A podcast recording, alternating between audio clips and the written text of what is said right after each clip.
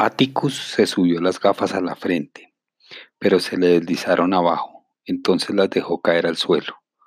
En silencio oí el ruido del golpe. Atticus se restregó los ojos y la barbilla. Le vimos parpadear vivamente. Delante de la puerta de los Ridley, Tim Johnson había puesto en juego el poco entendimiento que le quedaba. Había dado media vuelta para, por fin, para seguir la trayectoria. Primera, subiendo por nuestra calle. Dio un par de pasos adelante, luego se paró y levantó la cabeza. Vimos que su cuerpo se ponía rígido, con movimientos rápidos que parecían simultáneos. La mano de Atticus dio un tirón a la bola del extremo de una palanca al mismo tiempo que se apoyaba el arma en el hombro. El rifle rugió. Tim Johnson dio un salto, se desplomó y cayó en la acera, formando un montón pardo y blanco. No supo lo que le había herido. Mr. Tate saltó del porche y corrió hacia la mansión Riley.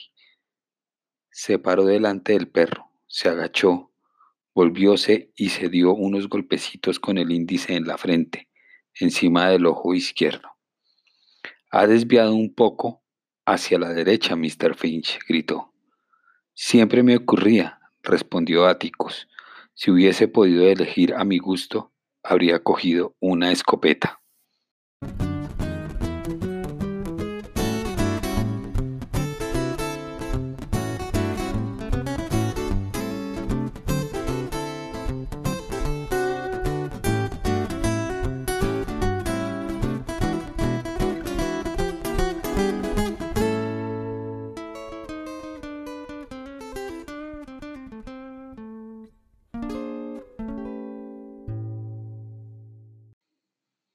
Este es un fragmento de Matar a un ruiseñor de Harper Lee.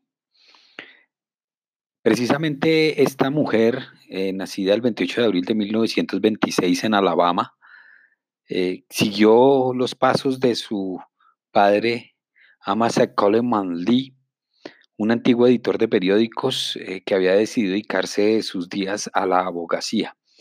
Muchos críticos de esta novela o analistas de esta novela dicen que precisamente el personaje de Atticus, considerado uno de los mejores personajes de la historia de la, de la literatura, es basado en el padre de Harper Lee.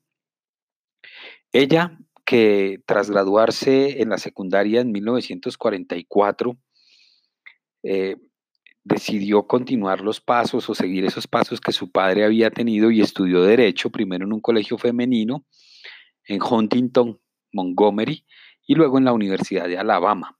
Precisamente esta obra, esta novela, Matar un ruiseñor, que fue la única obra que ella escribió, o por lo menos la que tengamos nosotros conocimiento, eh, que fue escrita hacia la época de 1956 y después de terminar esta obra eh, obtuvo el premio Pulitzer y muchos otros premios. Inmediatamente después eh, fue llevada al cine en 1959.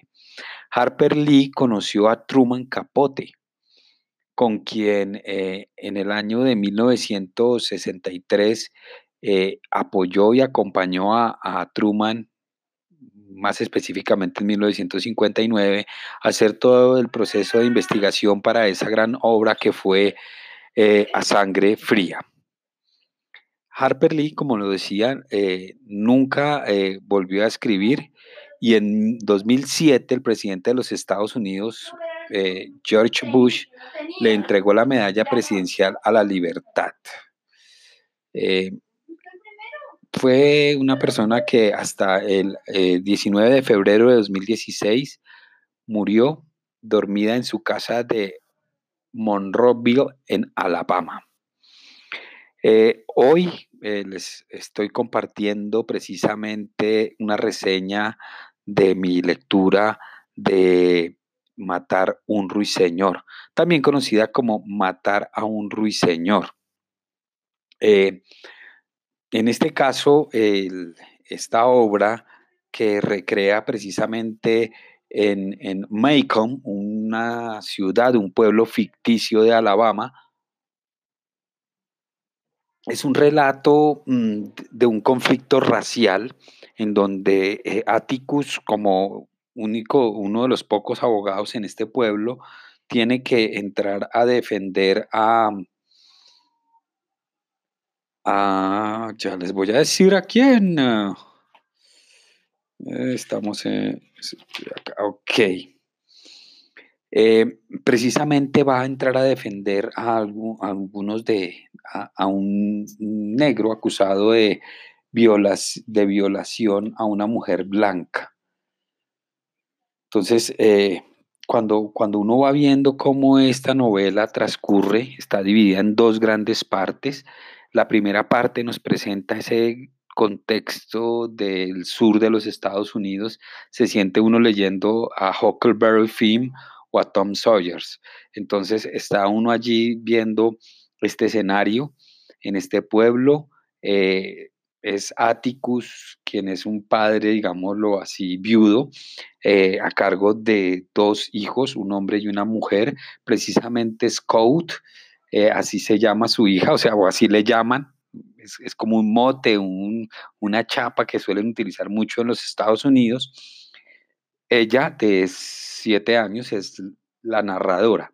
La historia va a empezar a, em, finales del primer periodo académico, es decir, estamos a punto de iniciar eh, la, el verano y eh, vamos a encontrarnos con que Scout nos cuenta cómo es eh, esos últimos días de clase con una profesora nueva que no conoce para nada el contexto y Scout se va a encargar de irnos mostrando poco a poco ese contexto. Obviamente en el pueblo hay una casa misteriosa que es la de los Realty, que es precisamente donde eh, Atticus va a matar a, este perro rabioso que tiene nombre de humano. Llama mucho la atención esto.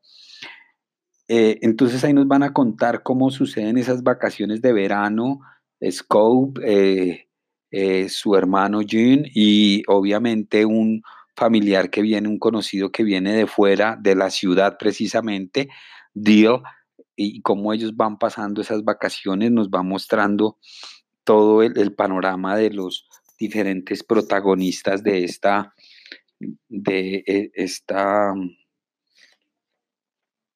de esta novela. Precisamente eh, está la señora Maudi, eh, que es una vecina de los, los eh, Finch, Atticus Finch, se llama él, Finch, de la familia Finch. ella tiene un jardín y comparte con los muchachos, con los chicos allí en este escenario. Está Calpurnia, que precisamente Calpurnia es eh, la mujer negra con la que, vela por ellos. Em, hay, una, hay un, fragmento, un pedazo que, no leí aquí, y es cuando mm, Scout le muestra a la profesora que sabe leer, estando en el primer año de, de primaria, y ella le dice que no, que no tiene por qué leer, que ella ella va precisamente a la escuela a aprender, que deje de aprender en casa y es que ella no entiende por qué sabe leer, no se explica eso y es Calpurnia la encargada de eh, eh, enseñarle a, leer. Están los Cunningham, que es una familia de, blancos, eh, pobres, digamos, pobres en el sentido de que no tienen una riqueza, pero tienen tierras, cultivan y con esto es que negocian todo el tiempo. Eh, está Tom Robinson. Tom Robinson es el negro acusado de, violar a esta mujer, que es eh, Mayala Ebel.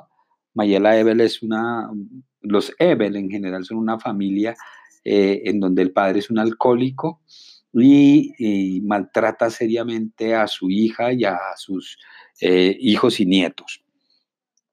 Entonces, precisamente Scout, eh, Jean Lewis, es eh, quien va a, contarnos un poco eh, esa, esta historia. Y los Ridley, en donde están Arthur y Bo, que no suele salir de la casa. Entonces es como esa, esa, esa casa fantasma a la que estos muchachos le tienen mucho miedo. La segunda parte de la novela se va a concentrar en el desarrollo del juicio a Tom Robinson. Eh, allí nos vamos a dar cuenta que precisamente sus, es, las acusaciones, eh, el fundamento y el argumento de las mismas eh, no tienen el suficiente peso.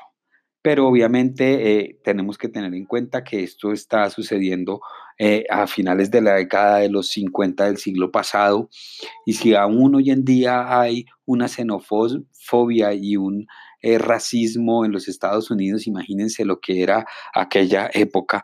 Entonces vamos a ver cómo Atticus va a proceder en la defensa de Tom Robinson.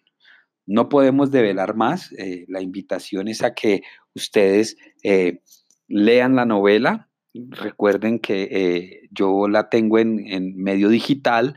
Si ustedes la quieren tener, pueden llama a hacerme un llamado a través de Twitter, un mensaje directo en arroba ciudadano cero, el cero con número, y yo con gusto les facilitaré el material. No sé, la, novela me deja a mí una sensación extraña. Eh, yo esperaba un mayor desarrollo de la trama del, juicio, pero creo que todavía le falta un mayor impulso. Como les decía, eh, la primera parte uno se recrea bastante eh, viendo este recorrido de estos niños allí, pero en la segunda parte, cuando está en el tema del juicio, las relaciones, aparece la hermana de Atticus, Alejandría, eh, entonces mm, se vuelve un poco pesada su lectura. Yo eh, le daría un, puntaje de 3,5 en Goodreads. Mm, bueno, esto fue todo por hoy. Recuerden que estamos en todas las plataformas de podcast como Coffee Break con Ciudadano Cero. Chao.